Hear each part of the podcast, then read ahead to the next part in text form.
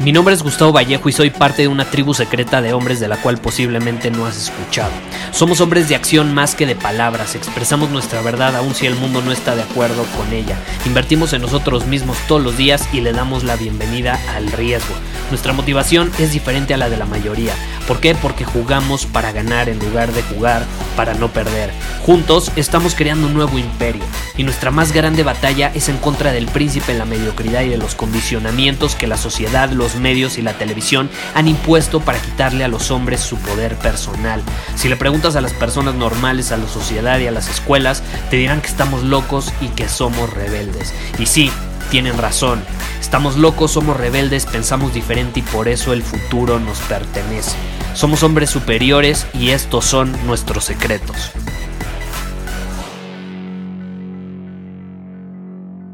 ¿Alguna vez has pensado en ser vulnerable? ¿Has pensado en sentir, en expresar, pero no te atreves a hacerlo por este condicionamiento de que los hombres no pueden ser vulnerables? No sé si alguna vez te ha pasado, a mí me pasó muchísimo. Y veo en la actualidad a muchos hombres que están confundiendo el realmente eh, ser vulnerables con ser débiles. ¿Por qué? Porque llegan a la conclusión de que una mujer, por ejemplo, eh, no considera nada atractivo a un hombre que expresa todo el tiempo sus emociones. Y te voy a ser honesto, muchas veces puede ser cierto, no siempre, pero algunas veces puede ser cierto. Ahora, ¿qué pasa? Yo siempre digo, no es lo que haces, es desde qué posición lo haces. Las mujeres consideran a un hombre que expresa sus emociones como poco atractivo, no porque necesariamente está expresando sus emociones, sino porque lo está haciendo desde una posición de necesidad, lo está haciendo desde una posición de buscar validación y ahí ahí es donde las mujeres lo perciben inmediatamente, perciben esa necesidad y obviamente dicen, este güey es débil, este güey no es atractivo, pero no es débil por expresar cómo se siente, es débil por expresarlo desde una posición de necesidad. Esa es la clave. Ahora, muchos hombres dicen, no, pues es que si yo expreso mis emociones, eh, la, la mujer va, va va a considerar que yo soy débil, entonces no voy a expresar nada. Pero ¿qué pasa? Se reprimen, no lo expresan ni siquiera en otro espacio y poco a poco se van convirtiendo en robots. Se van convirtiendo en robots, volteas a ver sus caras y son como una roca. No transmiten nada de emoción. Su cara se convierte en, en algo tan tenso porque hay tensión por esa represión acumulada por esas emociones no expresadas. Entonces la cara se tensa a tal grado que no expresa nada, ni bueno ni malo. Y eso termina siendo contraproducente, porque si tú no expresas nada bueno ni malo, no puedes hacer sentir a las personas. No puedes hacerlos sentir nada bueno o nada malo. Nada de nada.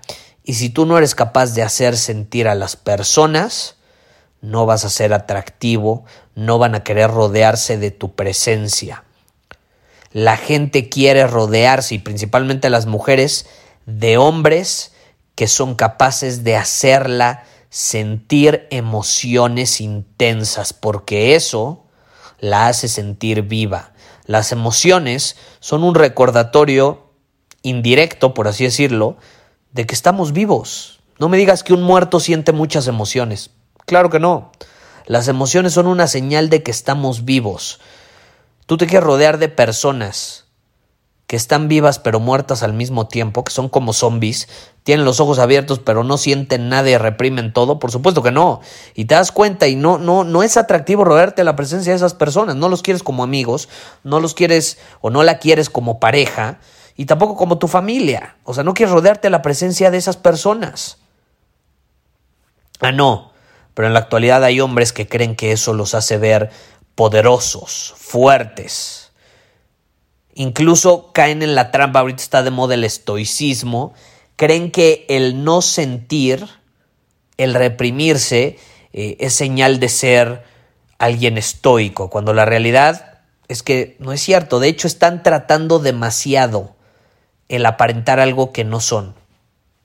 Es como, yo lo veo de esta manera, la gente, los hombres que no se atreven a ser vulnerables, que no se atreven a expresarse, y ahorita vamos a hablar de eso, hay momentos y hay formas de expresarse, ¿ok? Pero los que no se atreven a hacerlo, es como si se estuvieran aguantando un pedo, así literal, un pedo infinito, puta, se van a morir, se van a morir. Va a explotar tarde, o temprano adentro de ellos. Se están aguantando un pedo infinito. No se puede. La vulnerabilidad yo sí creo que es una cualidad. Eh, pero no hay que eh, malinterpretarla porque muchos hombres eh, creen que ser vulnerables y, y es más, voy a invitar próximamente a una mujer para hablar con ella sobre este tema.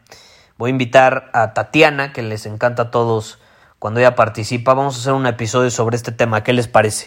Eh, para tener una perspectiva femenina en torno a la vulnerabilidad de los hombres, porque es esta idea de que los hombres no deben llorar. Yo sí creo que los hombres debemos llorar, pero también hay espacios para hacerlo.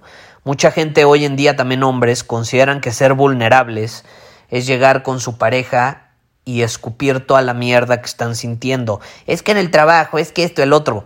Nuevamente, ahí es donde la mujer no se va a sentir atraída hacia ti, te va a ver como alguien débil eh, y de hecho vas a terminar siendo contraproducente si tú llegas y le escupes tu mierda.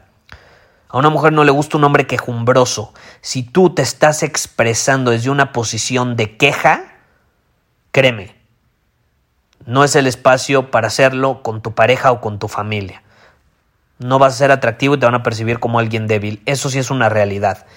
Eh, entonces, si tú tienes mierda dentro que quieres expresar, exprésalo con tu terapeuta, exprésalo con otro, en tu círculo de hombres, con tus amigos, eh, y ahí va a ser un espacio sano para hacerlo, para ser vulnerable en ese sentido. Hay espacios dependiendo qué tipo de vulnerabilidad. Ahora, cuando tú realmente compartes, porque también ser vulnerable no necesariamente es decir estoy enojado, estoy hasta la madre. Ser o estoy triste y quiero llorar. Ser vulnerable muchas veces significa compartir parte de tu historia, parte de tus errores, parte de, de las cosas difíciles que has pasado, que has vivido. Eso es sumamente poderoso, esa es una virtud. Incluso puedes inspirar a otros a salir adelante, puedes influir en las personas, puedes convertirte en un líder persuasivo. Los hombres poderosos, garantizado, ponte a analizar a qué hombres admiras, garantizado comparten sus historias de fracaso, de pérdida, de debilidad, de errores. Y esas historias son las que realmente te hacen empatizar te hacen identificarte y te hacen confiar en Él. Los hombres más grandes a lo largo de la historia han compartido ese tipo de historias. La han compartido con, su familia, con sus amigos cercanos, eh, e incluso lo hacen también para recibir feedback y encontrar soluciones efectivas. Los líderes carismáticos hacen eso comparten sus dudas, comparten sus miedos, a lo mejor lo hacen con un mentor, no lo tienen que hacer abierto al público, pero lo hacen con un mentor. Eh, yo con mi mentor principal comparto todo, toda mi mierda, eh, mis miedos, mis dudas, mis inseguridades, mis problemas, y me da una perspectiva desde un ángulo distinto que me puede ayudar. Eh, para eso, de hecho, tenemos Círculo Superior. En Círculo Superior tenemos una llamada de coaching mensual donde es un espacio sano para que como hombres compartamos nuestra vulnerabilidad, compartamos, puta, me siento inseguro en esto, la cagué en esto, estoy en esta situación difícil, ¿qué opinan? Estoy hasta la madre de mi jefe y es un espacio sano para hacerlo. Es un espacio sano donde nadie te va a percibir como alguien débil, sino más bien van a empatizar contigo, van a conectar contigo y te van a dar su opinión y posibles soluciones efectivas.